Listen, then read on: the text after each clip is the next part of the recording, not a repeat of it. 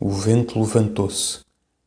Primeiro era como a voz de um vácuo, um soprar do espaço para dentro de um buraco, uma falta no silêncio do ar.